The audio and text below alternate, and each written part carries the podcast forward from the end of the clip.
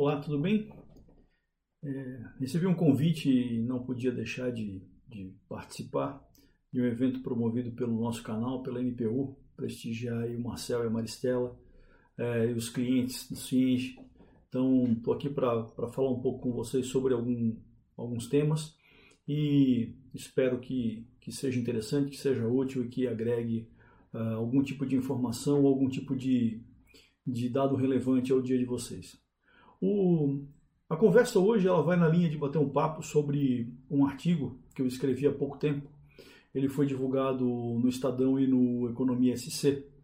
Esse artigo, na verdade, ele é inspirado é, em alguns livros que eu li e que sempre me fascinaram pela capacidade que as pessoas, as pessoas que os escreveram, têm de enxergar a história com um corte um pouco mais de longe, ou seja, dar um zoom out né? e sair um pouco do dia a dia, sair um pouco do, do, do meio do furacão e conseguir enxergar a, a, floresta e não tão só enxergar as árvores. Obviamente que eu não estou aqui me colocando na condição de ser um desses autores, mas é, eu venho cada vez uh, exercitando mais essa, essa, essa possibilidade de tentar olhar as coisas com um olhar mais distante porque às vezes quando a gente olha a história de dentro do fato, a gente não tem toda a capacidade de enxergar aquilo com clareza. E é um exercício, é, tenho feito isso e convido vocês a, a tentar é, fazer esse tipo de exercício que é muito interessante. Ah, nos últimos anos, nós viemos acompanhando o processo de evolução da cadeia da construção. Né? É, a gente vem falando em digitalização, em inovação, em novos modelos de negócio, novas tecnologias construtivas, novas tecnologias para acompanhamento, para edificação. E, e, é um turbilhão de informação que se sucede né, numa velocidade considerável. Uh, e, e, às vezes a gente não consegue parar para entender é, o que está acontecendo, como isso está acontecendo, como isso nos impacta e aonde nós estamos inseridos dentro desse, desse processo.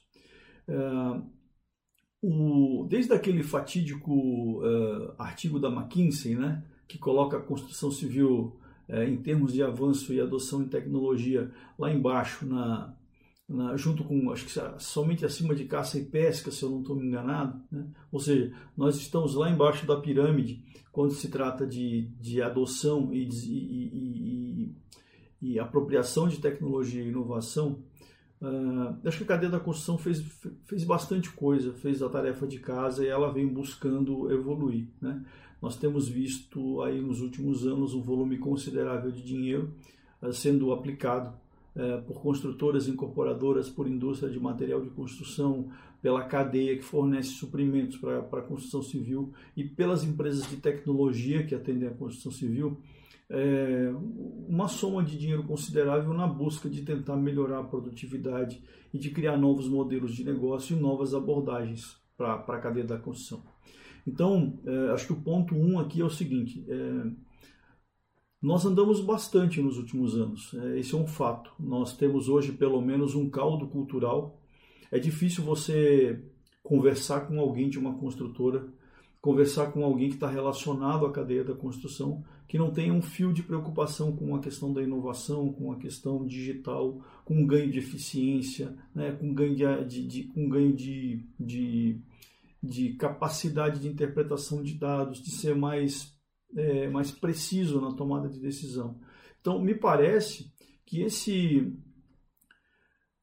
que, esse, que essa alavanca inicial, que esse arranque, ele foi dado, né? Ou seja, é uma, é uma, é uma máquina grande que entrou em movimento e agora não deve parar. Né? Então, assim, eu acho que a primeira lição de casa que fica é: existe um caldo cultural formado, existe um, um volume de pessoas um volume de artigos, de eventos, de empresas que estão hoje vivendo, promovendo, impulsionando esse processo de evolução da cadeia da construção é, de, forma, de forma geral, de forma global. Né?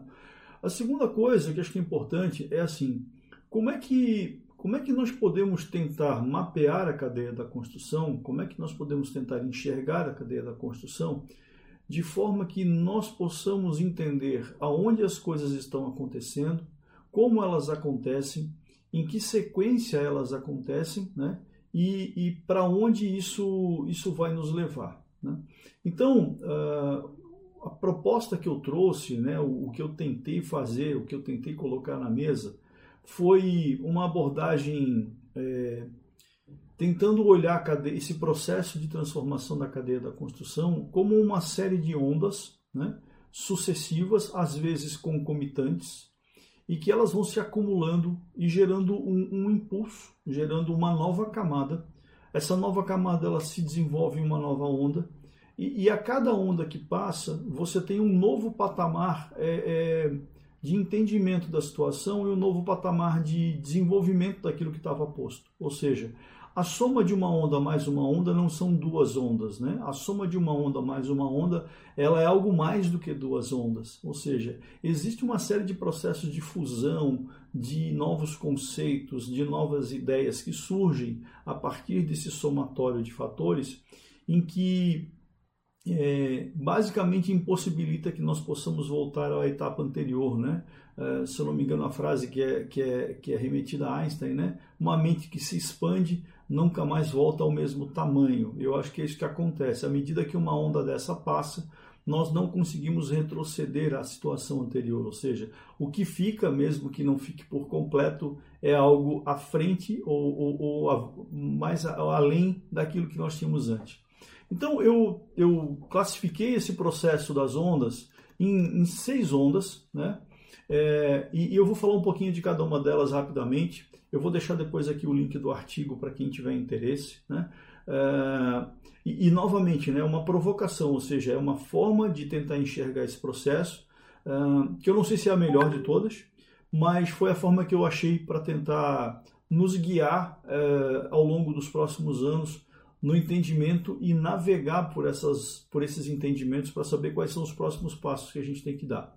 Então, a primeira onda, né, é, a gente remete lá um pouco mais atrás, um, um, um processo forte de digitalização dos processos e muito voltado para projetos. Né? Foi aquela primeira, primeira onda de, de sistemas que apareceu, né? É, que começaram a fazer o quê? Integrar as visões de projetos, ou seja, os projetos começaram a ser agrupados numa plataforma, começaram a ser, de certa forma, ordenados, versionados, e a gente começou ali a ver um, um primeiro movimento de entendimento da cadeia, já utilizando internet, já utilizando alguma coisa em nuvem, né? É, pegando aquela ferramenta, aquela camada que tinha já de CAD implementado, né? Porque, de novo, né? CAD, não, CAD, CAD na verdade é uma pena digital, né? CAD não é um processo de digitalização de projeto, né? CAD é um processo de desenho digital. Mas nós já tivemos bons ganhos ali quando os projetistas começaram a olhar para esses processos e projetos de uma forma organizada e integrada por meio de tecnologia. Depois, nós vamos para uma segunda onda, que ele começa com um processo ainda tímido de digitalização dos canteiros. Né? Nós começamos a, a enxergar alguns softwares já há um bom tempo, tentando é, trabalhar principalmente na questão da qualidade, né? É, foi a primeira, a primeira abordagem que teve essa questão de inspeção de qualidade, ainda numa visão um pouco mais estanque, um pouco mais fechada, mas já uma tentativa de digitalizar alguns pontos de, de, de checagem, de, de, de, abordagem de qualidade, né? E um primeiro olhar ali sobre produtividade ainda muito tímido, né? Uh, e aí muito também dependente ainda de uma visão precária de, de, de processo de planejamento de orçamento, ou seja, Uh, os, o processo de digitalização ele está intimamente ligado à nossa capacidade de planejar e orçar. Né? E, e, e, não é à toa que, na medida em que as empresas vêm melhorando seus processos de planejamento e orçamento, elas vêm também conseguindo dar passos mais largos nesse processo de digitalização. Então, esse é um, é um ponto importante. Então, tivemos ali uma segunda onda que ela está muito focada nesse primeiro, primeiro arranhão na digitalização dos canteiros. Depois, nós tivemos aí, já num volume mais expressivo é, e, e com uma abordagem mais, digamos, enfática, o processo de digitalização de vendas, né? Começam a chegar os primeiros CRMs, começa a ter aquela discussão entre ter uma house ou ter várias, várias é, imobiliárias independente do modelo, como é que eu organizo esse processo, como é que eu estabeleço um processo de estruturação, como é que eu digitalizo essa relação com o corretor, com o meu cliente, como é que eu tiro uh, contratos mais rápidos, como é que eu organizo minhas tabelas de venda, como é que eu versiono essas tabelas, como é que eu controlo meu estoque, minha disponibilidade. Então, temos aí uma terceira onda voltada para esse processo de vendas. Depois, nós temos uma quarta onda em que, apesar de não parecer é, uma onda de digitalização, ela é decorrente de um processo de evolução da cadeia, que são as novas abordagens construtivas né, e os novos arranjos produtivos, ou seja, nós começamos a ver aqui é, as abordagens em, em, em, wood frame, né? as abordagens em steel frame, em light steel frame, as abordagens de construção off-site é, é, chegando com mais força, começando a engrenar primeiro né? numa parte de, de, de residências mais, é, mais populares e depois numa, numa abordagem mais comercial. Agora a gente já começa a ver prédios surgindo, começa a ver residências de alto padrão surgindo. Ou seja, é, um, é uma, uma, onda que, que de verdade chegou e está avançando com bastante, com bastante importância e vai ser um fenômeno interessante na cadeia da construção dos próximos anos. Depois nós temos uma quinta onda que ela está relacionada a modelos de negócio, ou seja, nós começamos a ver a cadeia da construção migrar né, de um modelo tradicional de construir e vender para novas abordagens, ou seja, o ativo construtivo ele permanece sendo construído, mas agora ele, ele às vezes ele é tratado como um ativo de locação ou como um ativo de serviço, ou seja, você começa a ver abordagens de serviço mais intensas, né, sobre aquele ativo de construção. Então você começa a ver os senior livings, né, os, os, uh, os co-livings, uma série de abordagens de compartilhamento de curta duração, de locação de curta duração, locação de longa duração, que é, trabalham sobre o ativo da construção civil. Né? Então, você já tem digitalização, novas metodologias construtivas, um processo bem menos atritoso de venda ou de locação e novos modelos de negócio surgindo dentro da cadeia da construção. Né? É, e por último, nós começamos a ver agora, de um ano e meio para cá, uma pressão, né, uma abordagem financeira uh, bastante interessante que começa a, a, bater a porta da construção civil, ou pelos ERPs, ou pelos próprios bancos, ou pelas fintechs, né? Ou seja, existe hoje uma população de empresas que tem um olhar financeiro sobre a cadeia da construção e que começam a olhar para essas ondas anteriores e explorar essas ondas anteriores como oportunidades de negócio. Né? Então, nós devemos ver a partir de agora um, um, o começo de uma fusão dessas ondas, ou seja, vai ficar cada vez mais difícil a gente conseguir enxergar esses limites e essas separações, né?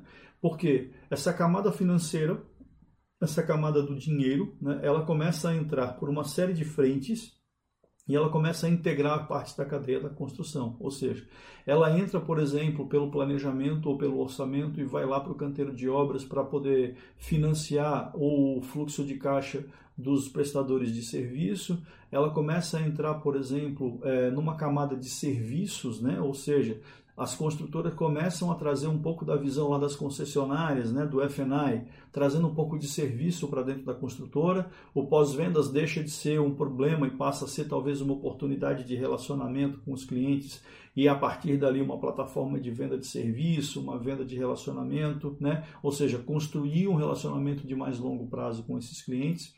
Então, a gente agora está tá no limiar aí de uma, de uma consolidação dessas cinco ondas anteriores e de provavelmente enxergar um, um, um movimento bastante importante, é, que é essa questão desse mundo financeiro é, acoplando né, sobre essa camada das ondas anteriores que tiveram na, na, na, cadeia da construção. E se nós olharmos e compararmos isso, por exemplo, com o varejo, né, a gente vê hoje um varejo todo integrado, com vendas online, né, com uma série de marketplaces é, rodando. E se a gente for ver, o varejo passou por esses processos de transformação ao longo dos anos. É, e, e, as coisas só acontecem hoje no varejo porque existe uma plataforma muito sólida, muito consolidada, que, que foi formatada e formada no varejo para poder permitir isso. Né? Então, existem centros de distribuição, existem representantes, existem lojas físicas, existem galpões logísticos, existe todo um processo de integração financeira entre a cadeia de fornecedores e a cadeia vendedora. Né? Existe hoje uma série de integrações financeiras entre quem vende e quem compra, né? ou seja, o público final e o vendedor. Uh, existe uma integração entre os portais de venda, entre os marketplaces. Então, existe hoje um, um aparato que se conversa. Isso foi construído ao longo de 20 ou 30 anos, né? que permite com que o varejo hoje faça aquilo que faz. É, nós estamos no mesmo processo de construção desse, dessa plataforma dentro da construção civil. Nós é, começamos mais tarde, por uma característica da, da cadeia da construção, mas possivelmente nós veremos aí nos próximos anos uma integração bastante forte dessa cadeia. É, vídeo que aconteceu no varejo, vídeo que aconteceu na indústria, vídeo que aconteceu é, no mercado bancário. Né? Então a gente deve ir nesse caminho e a gente está preparando essa plataforma aos poucos. Né? Esse processo de integração e esse processo de ondas que acontece, eles vão criando esse patamar, né? essa plataforma que vai ao longo do tempo se integrando e vai criando essas camadas de negócio e que vão permitindo novos modelos de negócio e uma aceleração desse processo. É, que eu tinha para contar para vocês era hoje, é muito mais na linha de uma provocação. É, eu acho que é legal, uh, para quem tiver interesse, tentar olhar para a sua empresa e tentar enxergar onde ela se encontra, né, em, que, em que etapa você se encontra. Uh, eu acho que não é para não é para causar nenhum tipo de pânico ou desespero, é muito mais para você ter um entendimento né, do que você fez até agora e eventualmente do que você pode ou, ou, ou deve fazer para frente. Uh, tem uma coisa importante nesse processo que eu acho que é legal de salientar, que assim, tem uma coisa que o dinheiro não compra, que é uh, o tempo. Então, assim, o quanto antes você começar, o quanto antes você exercitar aquilo que você tem que fazer, uh, você consegue ter, construir bases de informação, bases de conhecimento, bases de cultura para poder dar o próximo passo. Né? É, em determinadas coisas não adianta você colocar mais dinheiro porque o dinheiro não vai comprar o teu tempo. Então, acho que esse é um ponto importante. O outro ponto importante é tentar descomplicar um pouco essa coisa de digitalização e, tecnologia e inovação. Né? Às vezes as pessoas olham para isso de forma é, quase mítica né, ou quase etérea. Uh, é uma coisa bem, talvez muito mais simples do que se imagine. Né? E, e eu acho que o mais importante é, é você ter pessoas que tenham curiosidade, que tenham, que sejam inconformadas e que queiram é, mudar aquilo que está posto. Né? É, o importante é começar do tamanho que cabe dentro daquilo que você se propõe a fazer e, e, e, dar passos consistentes, ou seja, obviamente você vai errar, obviamente você vai, vai ter tropeços no meio do caminho, mas o importante é você conseguir dar passos em que você reconheça que você está dando, uh, você está avançando. Né? Então, eu acho que esses dois pontos são, são fundamentais e, e, sem, e sem esses dois pontos, ou seja, ter, é, ter frequência, né? É, é, constância é a palavra-chave para você poder ter melhoria contínua, né? É, e ter pessoas curiosas, pessoas inconformadas que te ajudem nesse processo e que também tenham esse entendimento de que você vai fazer esse movimento é, na proporção e no tamanho daquilo que cabe dentro do, da sua cultura, né, daquilo que você se propõe a fazer, eu acho que são os passos mais importantes para você conseguir avançar. Uh, eu, meu nome é Fabrício Schweitzer, eu sou diretor de estratégia e inteligência aqui do Cienge. Estou é, à disposição de vocês. Quem quiser bater um papo comigo, né? Putz, eu estou no LinkedIn, as pessoas têm sempre meu acesso aqui, é, é, é tranquilo. Apesar da agenda, da agenda ocupada, eu sempre tento achar um tempo para falar sobre a cadeia da construção, sobre aquilo que a gente pode fazer para dar os próximos passos é, à frente. O meu muito obrigado pela oportunidade de conversar com vocês. É, espero que tenha sido útil de alguma forma. E no mais, eu desejo que todos estejam com saúde, que se cuidem, que estejam bem e que em breve a gente vai poder bater esse papo pessoalmente, né? porque acredito que a gente esteja aí no final desse processo, que uma hora isso vai passar e que nós possamos é, nos encontrar ao vivo e, e conversar é, olho no olho, porque todo esse processo de digitalização, de questão remota é muito legal, mas eu acho que faz falta às vezes você poder é, conversar ao vivo com as pessoas. Então um grande abraço, um grande abraço à NPU, à Maristela, ao Marcel pela oportunidade de conversar com vocês. É, fiquem bem, cuidem-se e até uma próxima oportunidade. Um grande abraço.